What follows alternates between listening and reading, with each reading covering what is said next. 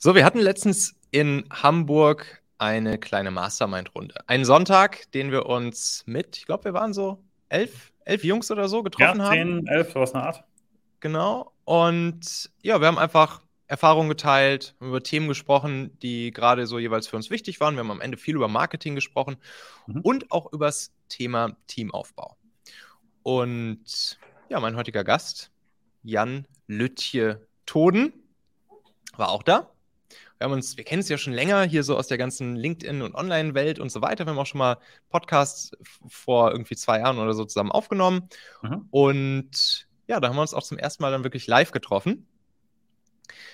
Und ich fand es total spannend, was du rund ums Thema Teamaufbau erzählt hast. Also, ne, dein, mhm. dein Slogan ist ja, ist ja so ein bisschen ein Team aus A-Playern aufzubauen. Und du machst das auch mit deiner Recruiting- Agentur, mhm. Start to Finish, machst du das ja auch vor allen Dingen, soweit ich es mitbekomme, für, ja, für, für Wachstumsunternehmen, viel für, für Tech-Startups, venture-finanzierte ähm, Scale-Ups und ja. solche Kunden. Genau, auch mal E-Commerce und auch mal so ein Inhouse-Venture, aber ja. Ja. Und was du dann uns dort erzählt hast rund ums Thema, wie baut man ja die Architektur im Prinzip eines Org-Charts des zukünftigen Org-Charts. Wie baut man das auf und wie plant man das auch von vornherein so, dass es ja im Prinzip ein, skalierbarer Teamaufbau auch in der Zukunft bleibt und auch welche Fettnäpfchen sollte man vermeiden. Da ist mir dann nämlich auch ein Licht aufgegangen bei ein, zwei Sachen, die du da erzählt hast. Das fand ich super spannend. Und genau deshalb, ja, möchte ich das hier heute auch nochmal sozusagen für alle mit dir gemeinsam durchgehen.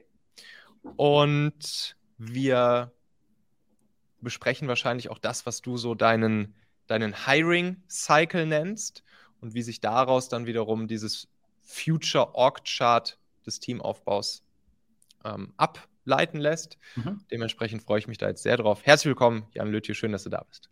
Ja, Michael, vielen, vielen Dank für die Einladung. Es war eine sehr schöne ähm, Einleitung von dir und ich freue mich schon sehr auf alles, was wir besprechen können heute. So, erzähl mal. Was ist, was ist erstmal grundsätzlich wichtig, wenn ich mir als Gründer, Unternehmer Gedanken darüber mache, wie ich eigentlich mein Team aufbauen möchte. Also, ne, Klassiker, ich starte vielleicht irgendwie mit zwei, drei Leuten, vielleicht starte ich auch erstmal alleine und dann mhm. langsam aber sicher wird das Team größer. Ich bin jetzt zum Beispiel gerade so in der Situation, werden jetzt ab morgen sechs Leute sein und ja, da geht es natürlich langsam los, dass ich mir anfange, dann auch um solche Org-Chart-Design-Sachen hier Gedanken zu machen.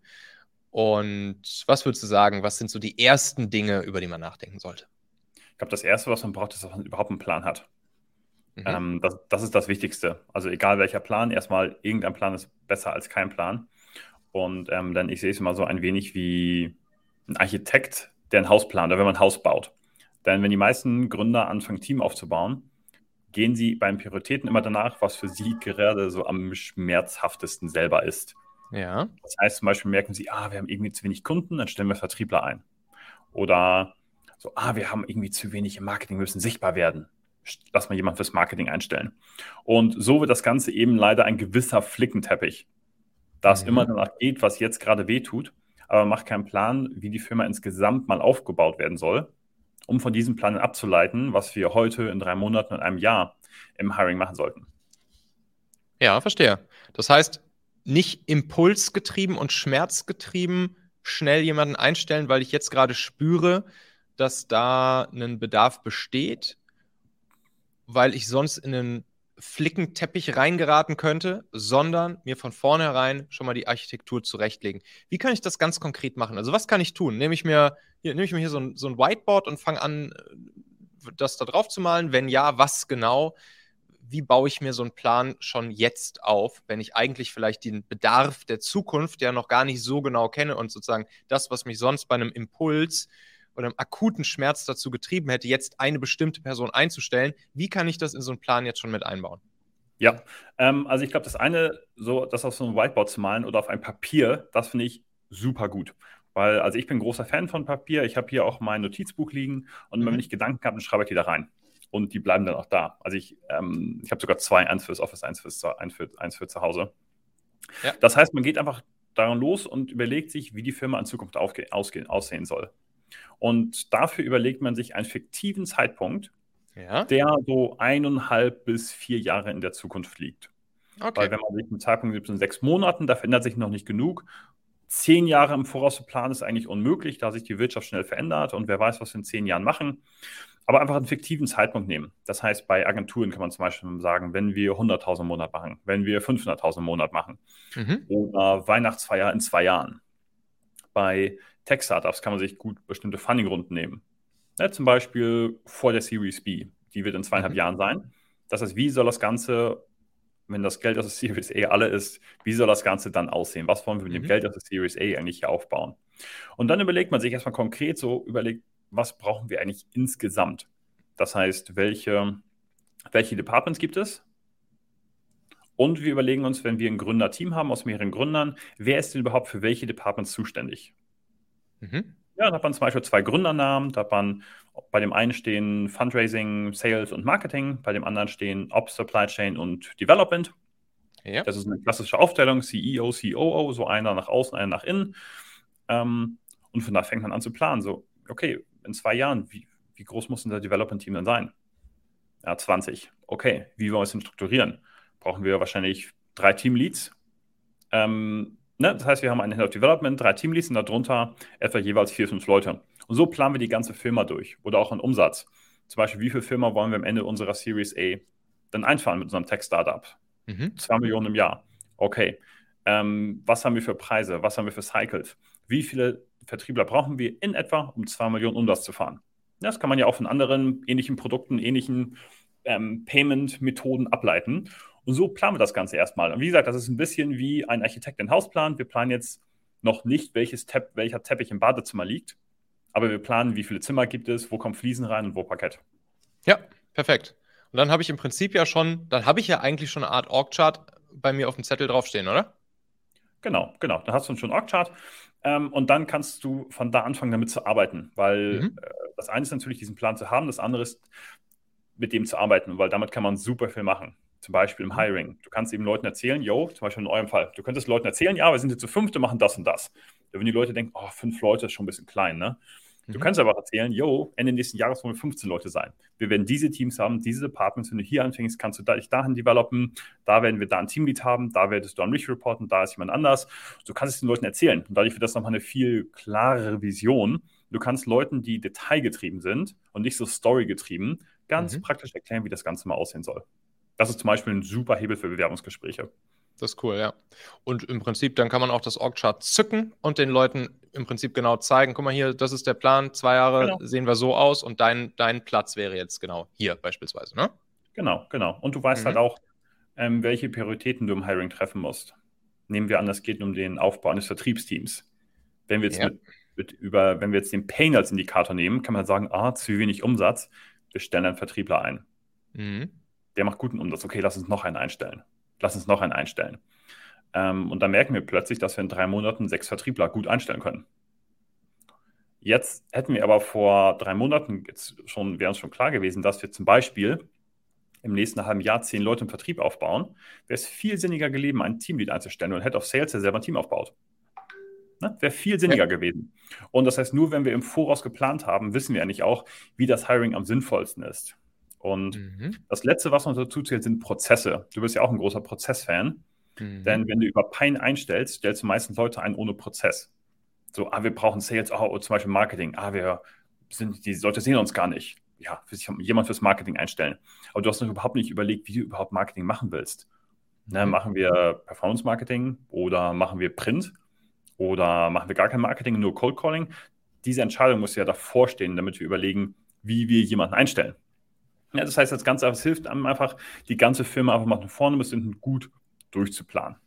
Ja, nice. Und dann hast du ja auch sehr viel darüber gesprochen, ob ich tendenziell eher top-down die Leute einstelle. Also im Prinzip so ein bisschen, wie du es gerade beschrieben hast. Ich, ich stelle mir vielleicht erst einen Head of Sales ein, der dann wiederum meine ganzen Sales-Leute findet und einstellt. Oder ob ich bottom-up einstelle. Das fand ich auch super spannend, was du dazu erzählt hast. Kannst du das nochmal noch erklären? Ja, gerne. Das heißt, die Ansätze sind ja, ähm, Top-Down heißt eigentlich, ich stelle Führungskräfte ein, die selber Departments oder Teams aufbauen. Bottom-up heißt, ich stelle Spezialisten ein, mhm. die mich in meiner täglichen Arbeit in meinen vorgefertigten Prozessen ersetzen. Ja. Ne? Das heißt, ich sage nicht, ich stelle jemanden fürs Marketing ein, weil ich nicht weiß, wie es geht, sondern Marketing geht so, so, so. Wir haben diese Prozesse in Asana, wir haben diese Workflows. Dann kann man da jemanden reinsetzen, der es so abarbeitet. Natürlich mit viel persönlichem Input, aber ähm, das geht auf, auf The E-Myth zurück. Vielleicht mhm. kennst du das Buch. Das heißt, wir bauen Prozesse auf und so können wir auch, und so sind Leute auch austauschbar. Nicht im Sinne von, mhm. dass wir sie gerne austauschen wollen, aber es ist halt ein absoluter Killer für eine Firma mit fünf Leuten, wenn nur einer weiß, wie ein Arbeitsschritt geht. Ja. Ne? Und deshalb ähm, kann man beides machen. Und ich, ähm, ich habe eigentlich erst vor ein paar Jahren gemerkt, dass, was, wie wichtig das ist, weil bei fast jedem unserer Kunden, die haben mich irgendwie nach zwei Wochen Zusammenarbeit so in so ein, Zimmer geholt, meinte, ah, meinte der Gründer, können wir, äh, Jan Lütje, können wir mal unter vier Augen reden? Mhm. Ich, ja, okay, was ist los? Und man jemand so, ja, weißt du, wir haben da den so und so, sagen wir mal den, den Josh, mhm. und der ist unser Head of Marketing. Und der mhm. war einer unserer ersten Mitarbeiter, hat es auch damals super gemacht, aber jetzt, wo wir ein Department aufbauen und wir haben jetzt dickes Funding bekommen, muss er 20 Leute unter sich haben und das wird er hinten und vorne nicht hinkriegen. Und wir merken schon jetzt, dass er voll an seine Grenzen stößt. Der kann das nicht. Was machen wir mit dem? Mhm. Und da habe ich halt zum ersten Mal gemerkt, und das kann man fast bei 80 Prozent unserer Kunden. Ich glaube, da fühlen sich auch viele jetzt ertappt. Ja, ist auch so. Und das geht, das wird mhm. auch noch skurriler. Wir hatten auch andere Kunden, die uns gesagt haben, ja, wir wollen jetzt einen VP of Marketing heiern. Dann meinte ich, okay, wieso? ja, wir haben einen Head of Marketing, der kann das aber nicht so gut. Und da ja. müssen wir jetzt jemanden drüber setzen. Aber es soll nicht so vorkommen, als würden wir jemanden für die Nase setzen, weil wir wollen ihn nicht so konfrontieren und sagen, dass er es nicht kann. Mhm. Es wird halt so ein Durcheinander mit dem Kram. Ja. Ähm, naja, insofern ist es da häufig wichtig, einfach nur Leute da in dem Bereich einzustellen, die es wirklich können. Ja. Und dann hast du ja auch gesagt, statt, statt, statt einem Head-Off sollte man dann lieber erstmal was für eine Position äh, einstellen? Genau, es kommt immer drauf an. Also die, wir haben ja so verschiedene Geschäftsmodelle. Es geht immer mhm. natürlich darum, wie schnell eine Firma wächst. Denn mhm. wenn eine Firma langsam bis normal wächst, auch normalen Startup-Wachstum, ähm, dann ist es oft besser, Bottom-up einzustellen. Mhm. Das heißt, wir bauen, wir stellen Leute ein, die unsere Prozesse abarbeiten und so wachsen und von, oben, von unten nach oben wachsen können. Das heißt, die guten mhm. Leute werden Seniors, die besten der Seniors werden dann Teamleads und so wächst das Ganze von unten nach oben. Ähm, ja. Der einzige Grund, wenn es eigentlich richtig Sinn macht, top-down zu heiren, das heißt, wir stellen Führungskräfte ein, die dann auch selber Teams aufbauen, ja. sind eigentlich nur Hypergrowth-Tech-Startups mit Funding. Ja. Das ist fast der einzige Zweck, weil da ist wirklich so, ich habe auch mal einen Podcast gehört mit dem Head of Sales von Dropbox. Ja. Und bei Dropbox muss ja nicht jeder sagen, die haben einen sehr guten Job gemacht. Und der meinte ja. auch, man stellt ein Head nur ein, wenn man sofort, also heute, ja. Headcount und Budget hat für fünf Leute im Team wenn die Person nicht jetzt fünf Leute direkt sein dürfte, sollte man keinen Head-Off einstellen, sondern Spezialisten. Und ähm, wie ich es mal ganz gerne gemacht habe, ist, dass ich einfach das Lead nenne. Ja. Weil ein Lead ist erstmal ein Begriff, der nicht im Org-Chart direkt zuzuordnen ist. Das kann eine Senior-Position sein, weil fachlicher Lead ist. Das kann Teamlead sein und ist halt für einen Teamlead zuständig. Das kann aber auch, Lead heißt auch zu der Anführer oder die Anführerin, das kann also auch mhm. Department Lead sein und damit ein Head. Das heißt, ich empfehle bei sowas immer, ähm, einfach ein Lead zu heiren, zum Beispiel ein Development Lead oder ein Sales Lead, weil dann sind wir später flexibel. Wenn die Person richtig krass abgeht, gute Zahlen liefert, aber wir merken, so Führung ist nicht ihrs, kann sie mhm. immer noch irgendwie Sales Director werden oder Senior oder Principal oder sonst was. Ja. Ähm, wenn wir merken, die Person ist eine gute Führungskraft, wir wollen aber noch abwarten, können wir sie zum Teamlead machen. Wenn wir merken, die Person hat so viel Ownership, ähm, bringt hier so viel mit, die will mehr als alle anderen, entwickelt sich so krass weiter, können wir sie auch immer noch zum Head machen. Aber damit haben wir die Flexibilität. Denn das Problem ist, wenn wir erstmal einen hohen Titel vergeben haben, dem die Person ehrlicherweise nicht mehr gerecht wird, haben wir eigentlich verloren. Man ja. kommt da manchmal noch drum rum, man kann die Situation manchmal noch retten, aber wenn man den Titel von Leuten downgradet, auch wenn, sich, auch wenn sie es auch wenn sie es verdient haben, auch wenn sie es selber wissen, auch wenn das Gehalt gleich bleibt, auch wenn die Aufgaben gleich bleiben, die gehen fast immer, weil das so ja. ein Gesichtsverlust ist. Und deshalb müssen wir das strengstens vermeiden. Meine lieben Podcast-Hörer. Wenn dir gefällt, was du hier regelmäßig hörst, dann würde ich dir empfehlen, auch hin und wieder mal in meinem YouTube-Kanal vorbeizuschauen. Dort bekommst du dann nämlich solchen Content hier nur eben zusätzlich noch auf der Bildspur. Ich zeige ja immer viele Praxisbeispiele, Erklärgrafiken und Vorlagen, die du sofort für euch anwenden kannst. Ich habe einen Kurzlink eingerichtet, der dich direkt zum YouTube-Kanal bringt unter xhauer.com/yt für YouTube. xhauer.com slash yt. Klicke dort gern einfach auf Abonnieren, so siehst du dann auch automatisch einmal pro Woche, wenn ich ein neues Video rausgebracht habe und kannst einfach entscheiden, ob du es dir ansehen möchtest. Wir haben für die nächsten Monate unglaublich wertvolle Folgen geplant. Der Content-Kalender, der platzt praktisch aus allen Nähten, lohnt sich, versprochen. xhauer.com slash yt. Klare Worte. Das heißt, zusammengefasst, für die meisten macht es Sinn, bottom-up zu hiren. Richtig. Außer für diesen Fall, den du genannt hast, Hyper Growth und direkt mhm. Budget, um ein komplettes genau. Team im Prinzip einzustellen. Ansonsten macht es für die meisten Sinn, bottom-up und dann erstmal Fachkräfte, Spezialisten genau. einzustellen mhm. und dann daraus vielleicht sofort oder mit der Zeit erstmal Leads zu entwickeln, mhm. Mhm. sodass wir eben nicht in diesen Hassel kommen, dass wir schon eine hohe Position wie zum Beispiel ein Head-Off vergeben haben und dann das passiert, was du beschrieben hast, nämlich, dass wir auf einmal feststellen, hm, da müssten wir jetzt eigentlich noch wen drüber setzen, geht aber nicht mehr, weil hat ja schon die höchste Position sozusagen. Genau. Und ich glaube, die meisten denken einfach gar nicht so viel drüber nach. Wir mhm. hatten auch schon mal die Situation mit meinem Kunden, der hatten irgendwie einen C, die hatten gerade irgendein so C irgendwas geheiert. Mhm. Und ich habe dann halt den Lebenslauf gesehen und dachte, ja krass, also ich sehe jetzt hier Durchschnitt, also ich sehe jetzt hier kein C-Level. habe ich gefragt, ich habe der Person C-Level gegeben. Dann meinten die, ja, der hat gefragt, ob er einen Titel haben kann. Und wir meinten, ja, wenn, er, wenn es wichtig ist, kann er den gerne haben. mhm. Und hatten die in C irgendwas da sitzen. Und dann so, ja. so schnell kann es, glaube ich, gehen. Ähm, ja. Dann hat halt jemanden, der die höchste Position der Firma hat, außer dir hierarchisch gesehen. Ja. Der hat auch nicht mal angefangen, noch keinen besonders guten Background. Wichtiger Punkt, wichtiger Punkt. Klar, das ist auch wieder so ein Impulsding, ne? Ich, ich würde in so einer Situation wahrscheinlich auch erstmal äh, impulsmäßig sagen, so, ja, pf, Titel sind im Prinzip uns hier scheißegal. so, such dir halt irgendeinen Titel aus. Ist mir doch egal, was du auf dein, auf dein LinkedIn-Profil und auf deine Visitenkarte draufschreibst. Ja. Aber klar, das ist wieder genau das Thema. Hinten raus kommst du dann halt richtig in den Hessel rein erst, ne? Genau, vor allem, weil das eben ja Hierarchie, also es kommt hier, geht ja alles ja. auf das römische Heer zurück. Mhm. Und dann kann man die Leute eben nur mal hierarchisch einordnen. Und dafür ist es wichtig, dass wir es nicht übertreiben mit diesen Titeln. Ja. Verstanden. Gut, das heißt, vor allen Dingen Spezialisten heiern. Mhm. Jetzt bist du natürlich auch Profi dafür. Jetzt ja. hau doch hier nochmal so ein, zwei, drei Hacks raus, wie man heutzutage gute Spezialisten so für sich erstmal überhaupt die Aufmerksamkeit bekommt und dann auch schlussendlich überzeugen kann. Vielleicht mal so ein paar Wege, die nicht jeder anwendet, weil ich weiß, da bist du ja auch Profi drin, auch mhm. Leute über unkonventionelle Wege an die Angel mhm. zu kriegen. Also entführen und, und so, ne? ganz genau, ganz genau. Und vielleicht willst du ja noch mal so ein, zwei, ein, zwei Tricks, die du so anwendest, aus dem Nähkästchen mit uns teilen. Wir sind ja hier unter uns. Ja, natürlich.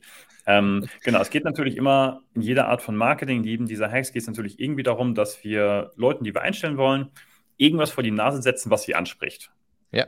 Und ich glaube, die meisten Leute wollen immer wissen, so wie setze ich denen diese Nachricht vor die Nase? Mhm. Was ist diese eine Methode, die noch irgendwie kein anderer hat, auf die, die Leute anspringen? Und ähm, ich muss, ich enttäusche die Leute da immer sehr gerne, weil ich finde, die Nachricht ist erstmal das Entscheidende und mhm. nicht, wie diese Nachricht übermittelt wird. Und das ist das Erste, was ich auch über A-Player spät verstanden habe. Ähm, es geht nicht um Benefits, ja. es geht nicht um Kultur, ähm, es geht um die Aufgaben und die Ziele der Firma. Das heißt, wir bekommen die richtigen A-Player nicht mit Benefits, Gehalt, Versprechungen, ähm, sondern die richtig guten Leute wollen irgendwie in einer mhm. Mission mitarbeiten, die ihnen sehr, sehr sinnvoll erscheint und die für sie sehr lohnend ist. Mhm. Das heißt, das Wichtigste ist erstmal, dass uns klar ist, dass wir diese Leute mit der Arbeit an sich gewinnen. Das heißt, die wollen einfach richtig geil arbeiten. Geht es dabei um die, um die Mission sozusagen der Firma nach außen oder geht es auch um die persönliche Weiterentwicklung, wenn Sie selbst erkennen, hey, guck mal, da kann ich auch irgendwie für mich selbst nochmal so den nächsten Schritt machen? Genau, beides, beides. Also mhm. es geht um persönliche Weiterentwicklung, es geht um fachliche Weiterentwicklung, es geht um die, um die Mission der Firma. Es ist aber alles sehr auf die Arbeit, auf die Kunden, auf den Markt fokussiert und nicht mhm. so sehr auf diese Hygienefaktoren. Verstehe. Ne? Das ist erstmal das Wichtigste. Und dann geht es natürlich darum, okay, wie können wir den Leuten das jetzt erzählen? Ja. Und ähm, so als, als ein paar, das, das Wichtigste, was du ja auch mal predigst, ist einfach, je höher die Person ist, die solche Leute anspricht, desto besser. Mhm. Das heißt, das Größte, was man machen kann, ist, dass wir einfach als Gründer, Gründerin, Geschäftsführer direkt auf die Leute zugehen, mit denen eine Beziehung aufbauen und mit denen anfangen zu reden. Ja. Ähm, und die müssen halt schnell spüren, dass es bei uns in ihrem Bereich mehr abgeht als überall sonst. Man, ich nice. glaube, so das beste Beispiel sind immer so Vertriebsteams mit einer bestimmten Atmosphäre. So zum Beispiel Wolf of Wall Street haben wir ja alle gesehen, das ist natürlich auch ein bisschen verpönt, das war ja letztendlich auch Betrüger. Aber diese Atmosphäre, für die, mhm. dafür sind die Leute gekommen. Dieser Drive des Sales-Teams. Und das wäre den Leuten aber egal gewesen, ob sie jetzt Aktien verkaufen oder Babybetten. Wäre denen völlig egal gewesen. Ähm, das heißt, das ist super wichtig dass wir als Gründer selber daran gehen und dass wir es machen. Ja. Ähm, ne, weil das eine ist natürlich der Inhalt der Botschaft, das andere ist der Botschaft, das andere ist, wie wir diese Botschaft überbringen. Mhm. Ähm, und das Wichtigste überhaupt ist erstmal der Inhalt der Botschaft und der Botschafter. Und Auf welchen Kanal würdest du, würdest du setzen? Also würdest du schon auch LinkedIn irgendwie Direktmessages ja. machen oder genau, was ist so dein präferierter Kanal aktuell? Ja, genau, LinkedIn. Ich würde einfach 30 Leute anschreiben auf LinkedIn. Ja. Ganz platt. Ja, mit einer ja. coolen Nachricht eher längere, eher kürzere Nachricht. Würde ich mal so, ne, nehme an, ich, will jetzt irgendwie morgen einfach mal 30 Media Buyer zum Beispiel, wäre wär mhm. gerade eine Position, ja. ähm, die, wo ich gerne sozusagen ein, ein Team bottom-up, langsam aber sicher mh, hm, aufbauen würde. Copywriter genauso. Ja. Ja. Und ja, wie, wie würde ich das jetzt konkret machen? Also ich würde mir LinkedIn einfach mal ein paar gute Leute raussuchen mhm. und dann hier schön mit, mit der, mit der, mit der einerseits der, der Company-Mission mhm. und gleichzeitig auch mit dem persönlichen Weiterentwicklungspotenzial mhm. äh, spielen. Ja. Und was wäre so eine, was wäre so eine Message, die ich, die ich schicken könnte? Na, also jetzt natürlich tendenziell mhm. kurz, tendenziell lang, ja. ähm, etc. Äh, tendenziell kurz, kreativ, mhm. witzig und es muss auf, perfekt auf diese Zielgruppe zugeschnitten sein. Mhm. Zum Beispiel beim Media Bayern. Das ist für Leute, die es mhm. nicht kennen, das sind letztendlich Performance-Marketer, Leute, die mhm bezahlte Werbung schalten auf den sozialen Medien und bei Google. Und wenn wir diese Leute ansprechen, die bekommen aktuell sehr viele Nachrichten. Ja. Das heißt, wir müssen uns erstmal sofort im ersten Moment sogar absetzen. Das heißt, es geht nicht darum, also ja, die Antwort ist kurze Nachricht, denn wir können noch so eine schöne lange Nachricht schreiben. Wenn das ein Textblock kommt, liest das keiner. Ähm, und zum Beispiel, das so kleine Tricks, zum Beispiel bei Media Bayern. Ich würde immer schauen, wie die Leute arbeiten. Dann würde ich auf deren Websites gehen, die Cookies akzeptieren. Mhm weil dann werde ich von denen getargetet. Das heißt, dann bekomme ich deren Werbung angezeigt und bekomme vielleicht deren E-Mail-Newsletter. Und davon, von dieser Werbung, wenn ich die dann sehe auf TikTok, Facebook, Insta, LinkedIn, sonst wo, davon würde ich Screenshots machen und das denen zuschicken.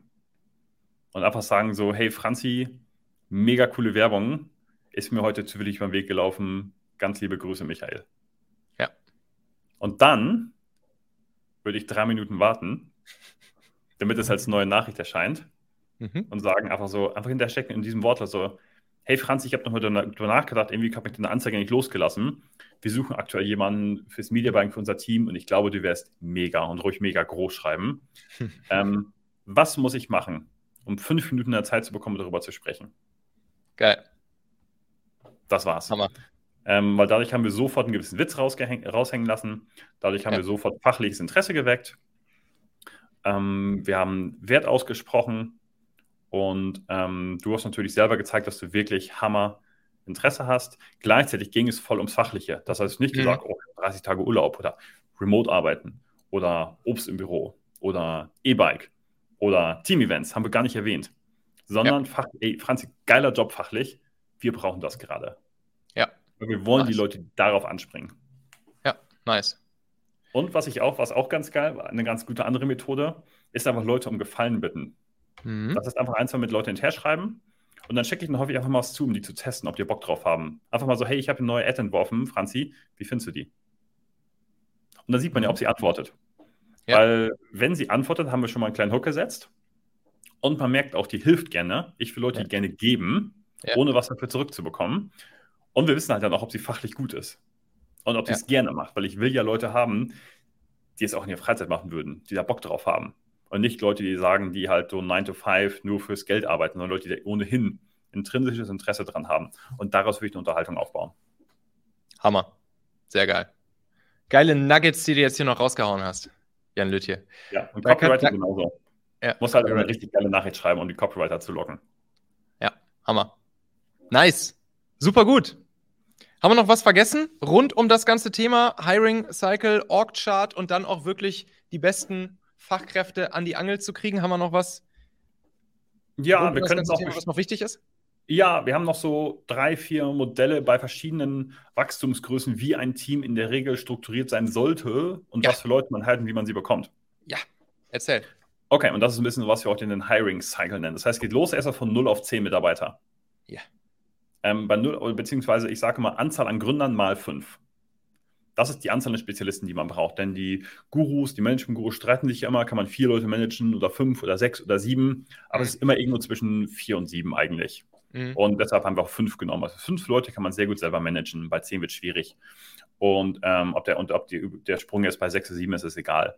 Deshalb Gründer mal fünf. Das ist immer das erste, die erste äh, Größe, mhm.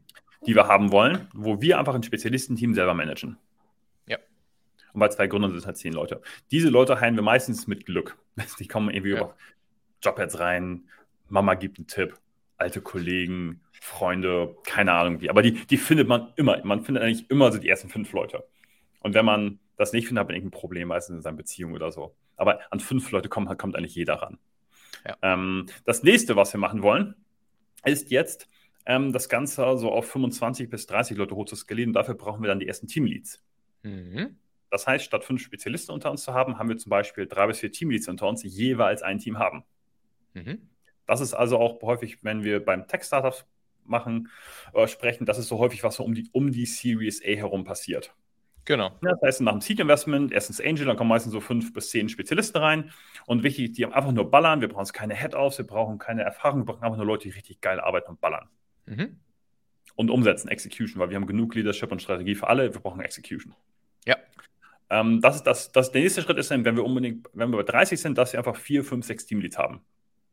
Und wenn wir, das ist also der zweite Schritt und der dritte Schritt ist dann wirklich, wenn wir ein Head-Level mittleres Management aufbauen. Weil dann haben wir teilweise mehrere, mehrere Teamleads für bestimmte Bereiche. Dann haben wir zum Beispiel zwei Teamlead Sales, das heißt, es wird zum einen zu viel, als dass wir es selber mhm. managen, wenn wir dabei der Formel bleiben, dass wir maximal fünf Leute selber managen können. Und mhm. wir müssen halt fachlich wachsen. Und wir als Gründer haben dann zum Beispiel vier Departments unter uns und wir können nicht in jedem Department überragend sein. Deshalb brauchen wir vier Heads, die fachlich besser sind als wir. Und das ist zum ersten Mal der Punkt, wo wir wirklich die Strategie abgeben, statt nur Aufgaben. Ja. Und Schritt 4 ist, dass wir das Ganze weiter aufbröseln. Das ist dann so irgendwo zwischen 50 und 100 der Fall. Dann gibt es noch Directors und VPs, aber eigentlich brösel ich das Ganze immer weiter auf. Und um das Ganze jetzt noch schön anschaubar zu machen, eine Sportmetapher. Vier Sportarten, die genau das darstellen. Habe ich dir schon mal erzählt? Nee, erzähl mal. Nee. Das erste ist ähm, Triathlon. Das ist also Einzelunternehmer. Einer macht einfach alles, egal was. Oder auch Zehnkampf. Das, der nächste Stand ist Golf. Das heißt, wir haben so drei bis vier Golf-Buddies, wir fahren Kart, wir reden auf Ledersesseln, wir reden so ein bisschen über Visionen und Ziele, schlagen so ein paar Bälle, aber reden auch viel. Das nächste, was wir machen, ist dann Basketball. Das heißt, wir haben irgendwie zwei Teams, eins auf der, Seite, eins auf der Bank, eins auf dem Feld. Dann haben wir einen Point Guard, einen Aufbauspieler und jeder Angriff geht über den bescheuerten Point Guard. Wenn irgendwas nicht läuft, geht der Ball zurück zum Point Guard. Und das ist auch das, wenn wir selber ein Team managen. Ja, das heißt, wir geben, spielen die Bälle zu, wenn was nicht läuft, geht der Ball sofort zurück zu uns. Und das letzte ist dann American Football. Das heißt, da haben wir ein Offensivteam, Defensivteam. Wir haben einen Offensivcoach, einen Defensivcoach, quasi einen Massagecoach, einen Strategiecoach. Und dann gibt es auch den Headcoach, der über dem Ganzen steht, aber mit den Spielern selber gar nicht mehr arbeitet. Und so ist eben dann die komplexeste Organisationsstruktur in unserem Startup und in unserem Unternehmen. Sehr geil. Sehr, sehr, sehr geil. Ja, Jan Lütje, wenn ich jetzt mehr von dir hören, sehen und vor allen Dingen auch lernen möchte, wo mache ich das am besten? Ähm, gibt drei Möglichkeiten. Das erste ist unsere Webseite startefinish.de. Das Das zweite, ist mein LinkedIn, das zweite ist mein LinkedIn-Profil. Und das dritte ist mein Podcast Behind Business, den man überall findet, wo es Podcasts gibt. Hammer. Wir haben hier auch noch ein paar Kommentare. Tobi, Alan, Martin, Sascha, tausend Dank euch, dass ihr, dass, dass ihr hier zugehört habt. Wir waren hier gleichzeitig jetzt live noch auf LinkedIn. Ah, nice. Und ja, cool. Tausend Dank, mein Lieber. Ich würde sagen, das machen wir dann in ein paar Monaten, machen wir Folge 2 und gehen dann vielleicht in den Hiring Cycle jeweils vielleicht nochmal in die einzelnen, in die einzelnen äh, Stufen rein oder beleuchten das Ganze nochmal von, an, von, einem, von der anderen Seite. Plus, dass wir dann natürlich noch ein paar mehr von deinen, von deinen Recruiting-Hacks haben wollen. Ja, gerne. Und ja, tausend Dank dir, hat großen Spaß gemacht. Und dann bis zum nächsten Mal. Danke für die Einladung, Michael. Bis zum nächsten Mal.